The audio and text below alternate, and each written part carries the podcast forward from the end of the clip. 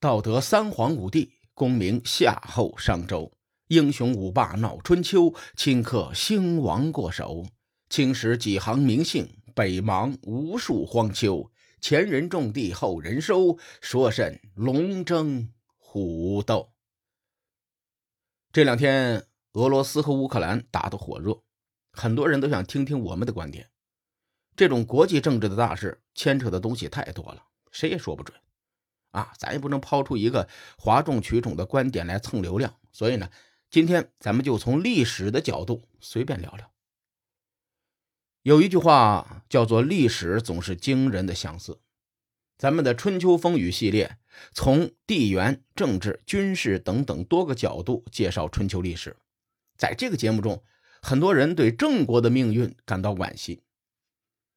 郑国因为地缘问题。夹在晋楚两国之间，沦为争霸的棋子。乌克兰的命运和郑国就十分相似，他也是夹在北约和俄罗斯中间。咱们来看看这几千年来人类历史的内核有没有发生改变。在春秋时期，楚国崛起的时间很短。楚武王建越称王之前，楚国在中原诸侯的眼里，他们就和蛮夷差不多。楚武王称王，开启了楚国的崛起之路。楚国经历了齐楚争霸、晋楚争霸，到楚庄王时代，依靠邲之战问鼎中原，饮马黄河。灯塔国也一样，历史很短暂。在灯塔国独立之前，在欧洲人的眼中，这里和原始部落差不多，都是一帮没有开化的野蛮人。经历了一战、二战以后，灯塔国迅速崛起。能和灯塔国抗衡的，也只有大毛熊了。冷战结束之后，灯塔国取得了胜利，毛熊很受打击，到现在都没缓过气儿来。咱们再看看晋国和郑国，这俩国家都是姬姓诸侯国，祖上那都是亲兄弟，同属于周王室封建主义诸侯国联盟的成员。晋国经历了曲沃代邑、晋献公血洗公族，又过了一段时间的低谷。然后，城濮之战、崤之战迅速崛起，成为春秋一霸。最鼎盛的时期，让楚国都瑟瑟发抖。毛熊也差不多，沙皇时代也有过一段黑暗的历史。上个世纪，毛熊经历炮火洗礼，成为世界的一极。在最鼎盛的时期，也曾经让灯塔国瑟瑟发抖。毛熊的历史比较敏感。啊，在在这儿呢，呃，只只可意会，不能言传啊！大伙感兴趣的话，可以自己去查一查。毛熊分裂以后，继承毛熊衣钵的国家，咱们叫做大毛。啊，大毛怎么说，他也是战斗民族，他们继续跟灯塔国硬刚。晋国和郑国接壤，楚国距离远一些。楚国的盟友陈蔡两国和郑国接壤，楚国呢，经常借道陈蔡。去伐郑，大毛和乌克兰接壤，灯塔国距离远一些。灯塔国的盟友一直通过东扩来挤压大毛的战略空间。如果楚国吞并了郑国，那么晋楚之间就没有了缓冲地带。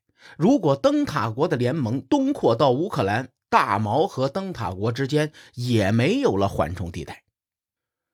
所以郑国。位于中原核心地带，成为了晋楚争霸的关键。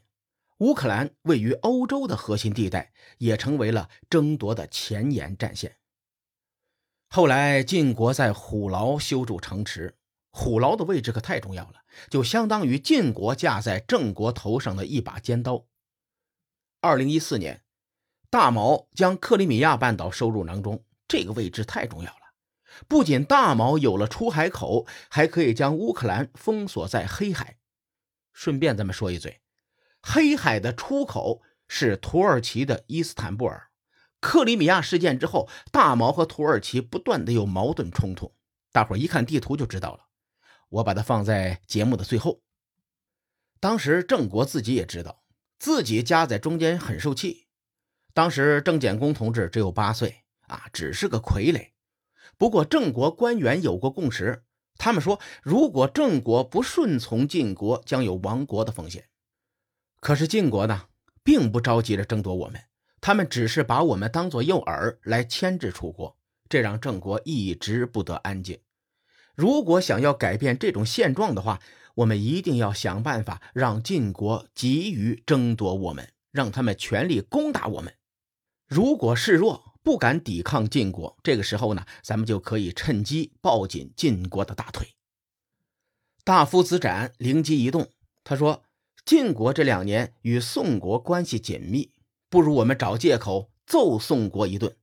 晋国一定不会袖手旁观的。”晋国会出兵攻打我们，我们就故技重施，向他们投降。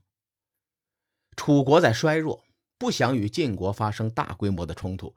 只要楚国不出兵，郑国就可以借战争宣布投降，而倒向晋国。二零一五年，新明斯克协议签订，在这份协议当中，乌克兰的顿涅斯克州和卢甘斯克州宣布自治，从此这两个地区倒向了大毛。他们和大毛的关系很像宋国和晋国的关系。宋国在春秋时期的绝大多数时间内都是晋国的盟友。此前，灯塔国的统治力不断下降。之前，大英帝国就脱欧了。现在呢，他又想制造矛盾。这个事情，吃瓜群众都能察觉到。列位，您说一个国家的领导人，他掌握的信息和对局势的判断，能比咱们普通人还差吗？即使是一枚棋子，他也有自己的思想。双方为了争夺棋子而厮杀的时候，是棋子最惨的时候。一旦尘埃落定，归属一方时，反而会得到短暂的安宁。不久前，乌克兰攻打顿涅斯克州和卢甘斯克州，正常人都知道，这样做一定会惹怒大毛。乌克兰和大毛比军事，那就等于中国足球踢巴西。平了是神话，赢了那是笑话。这个时候，乌克兰还要出兵，咱也不知道为什么，咱也不敢问。不久之前，大毛果然出兵，而灯塔国则宣布不会出兵。那意味着，如果不出现意外情况，乌克兰投降只是时间问题。灯塔国可以利用这个时间继续制造危机，配合加息，让美元回流。大毛呢，则通过这一战争取到更大的战略缓冲区。乌克兰通过倒向地缘上更近的大毛而换取短暂的和平，看似这三方都是得利的，这不是共赢的局面吗？实际上，每一方都付出了不同的代价。灯塔国付出的是不断衰退的统治力，大毛则会被经济制裁，而乌克兰牺牲的更多是老百姓的生命。从更大的尺度来看，只要美国霸权衰落的趋势不会扭转，他们在全球的影响力必然会进一步衰落，一定会有更多的小国倒向附近的大国，这是一个时间问题。地球人都知道，欧洲的政客们也都知道，只是中间博弈的过程将会复杂多变。我们也不做预测，就是把后来晋郑楚三国的故事说一下。郑国派人给楚国带了个话，大概意思是：我不装了，我摊牌了，我打算服从晋国。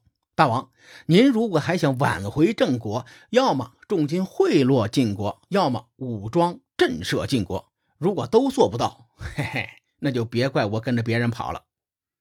楚共王一听，顿时就怒了，他把郑国使臣抓了回来。但是楚共王也不傻，楚国是真累了。最终，楚共王没有出兵援助郑国。公元前五百六十二年九月二十六，晋国赵武率军入城，与郑简公结盟。十月初九，郑国大夫子展出城拜见晋悼公，与晋悼公结盟。在不久之后，便是二次弭兵会盟，晋楚和谈，春秋出现了罕见的和平年代。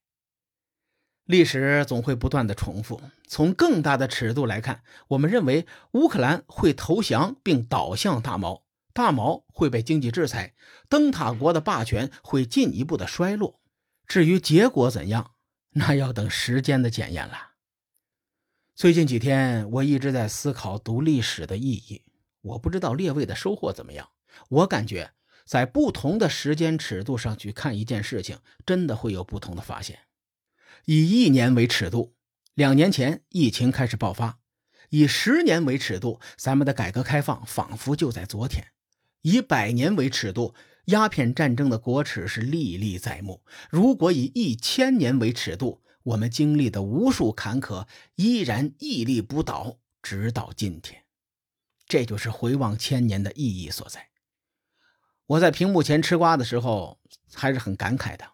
看着乌克兰战火下的残垣断壁，就忍不住感谢无数的先烈用生命和鲜血换来咱们今天的和平。愿诸位岁月静好，无论何时都能安心的吃瓜。